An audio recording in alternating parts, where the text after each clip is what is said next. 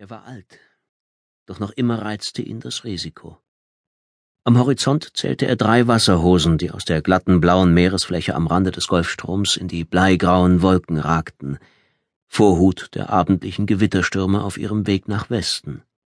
Die schmalen, dunklen Kegel wirbelten mit der gleichen Wucht wie die Tornados zu Lande, nur an Heimtücke konnten sie sich nicht mit ihren Verwandten messen, die gespenstisch schnell wie aus dem Nichts auftauchten. Über dem Meer entstanden diese Gebilde, wenn sich Hitze, Wind und Wasser zusammenbrauten und von der Wolkenmasse angezogen wurden.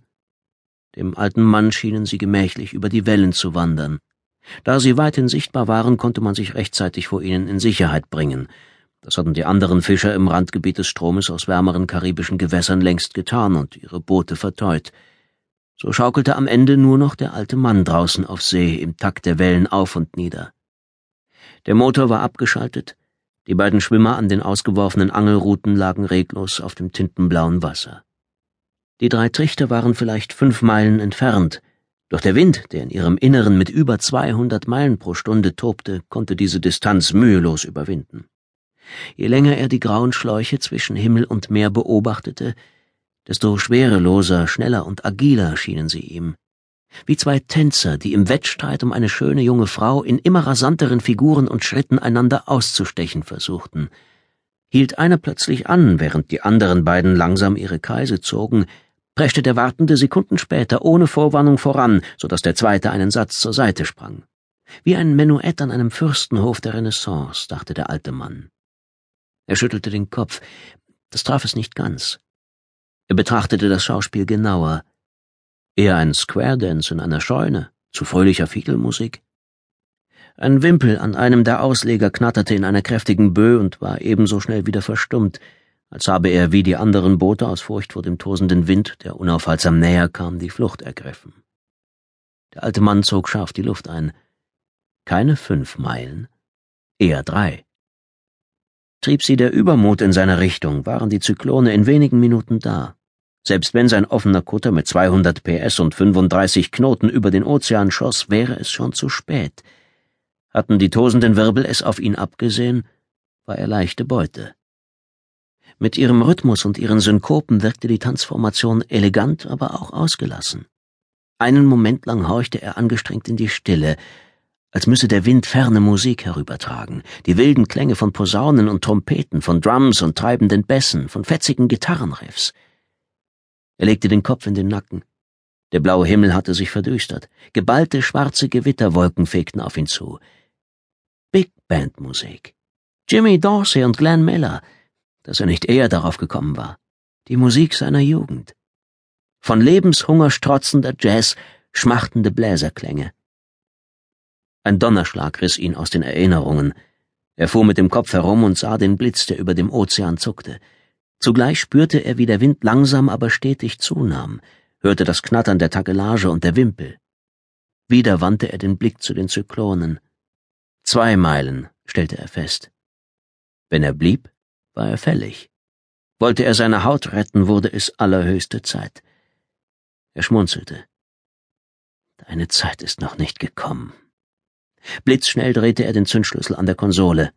Als sei er über den Leichtsinn empört, mit dem der alte Mann sein Leben im letzten Moment den Launen der Technik überließ, sprang der Johnson-Motor mit dumpfem Grollen an. Er wendete in einem Halbkreis und kehrte dem Gewitter den Rücken. Die ersten Tropfen prasselten auf ihn nieder und hinterließen auf seinem blauen Jeanshemd dunkle Flecken, während er den Regen auf den Lippen schmeckte. Mit wenigen Sätzen war er im Heck des Bootes und holte die beiden Angelschnüre mit den Ködern ein. Einen letzten Moment lang zögerte er, und warf einen prüfenden Blick auf die Wasserhosen. Jetzt streckten sich die Riesen, nur noch eine Meile entfernt, bedrohlich in die Höhe, als hielten sie beim Anblick des Winzlings zu ihren Füßen, der sich ihnen dreist widersetzte, vor Staunen an. Das Meer hatte von blau zu bleigrau gewechselt, das mit der düsteren Wolkenmasse verschmolz. Als der nächste Donnerschlag explodierte, diesmal näher und laut wie ein Kanonenschuss, lachte er nur. Fang mich doch, wenn du kannst, brüllte er lachend in den Wind. Ein andermal vielleicht. Dann gab er Vollgas. Der Motor machte ein Geräusch wie schallendes höhnisches Gelächter. In rasender Fahrt hob sich der Bug und das Boot hüpfte über die Wellentäler, um nach wenigen Meilen die stilleren Gewässer unter klarerem Himmel dicht an der Küste zu erreichen, bevor der lange Sommertag im letzten Licht der Abendsonne zur Neige ging. Wie gewohnt blieb er noch bis lange nach Einbruch der Nacht draußen auf dem Wasser. Das Gewitter hatte sich aufs offene Meer verzogen und machte dort vielleicht dem einen oder anderen großen Containerschiff zu schaffen, das auf den Florida Straits seine Bahnen zog. An der Küste hatte es aufgeklärt, am nächtlichen Himmel funkelten die ersten Sterne. Dabei spürte er selbst hier auf dem Wasser die schwüle Luft wie einen dünnen Film auf der Haut.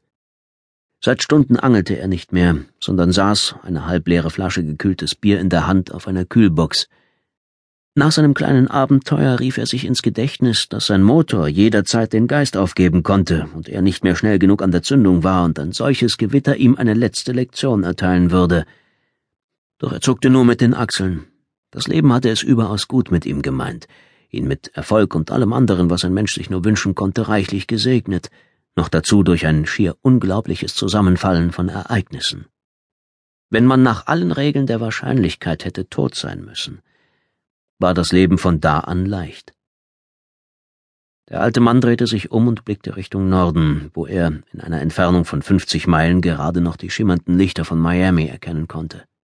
Dabei herrschte in seiner Umgebung eine Dunkelheit, die dank der Hitze und Luftfeuchtigkeit in Florida wie Tinte zu zerfließen schien. Zuweilen sehnte er sich nach den klaren, strengen Nächten in seinem Heimatstaat Vermont. Dort spannte sich die Nacht straff über den Himmel. Für diesen Moment harrte er draußen auf dem Wasser aus.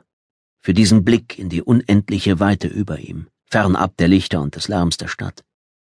Der Polarstern, die Sternenkonstellationen, die ihm so vertraut waren wie der Atem seiner schlafenden Frau. Er blickte von einem zum anderen und fand in ihrer Beständigkeit Trost. Orion und Cassiopeia, das Sternbild des Vedas, den Helden Herkules und Pegasus, das geflügelte Pferd.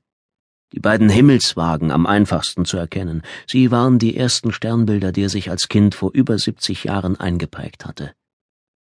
Er atmete den nächtlichen Dunst tief ein, und sagte laut mit tiefer, kehliger Stimme und schleppendem Südstaatenakzent, mit der Stimme eines Mannes, den er vor langer Zeit gut, wenn auch nicht lange gekannt hatte, Bring uns nach Hause, Tommy, okay?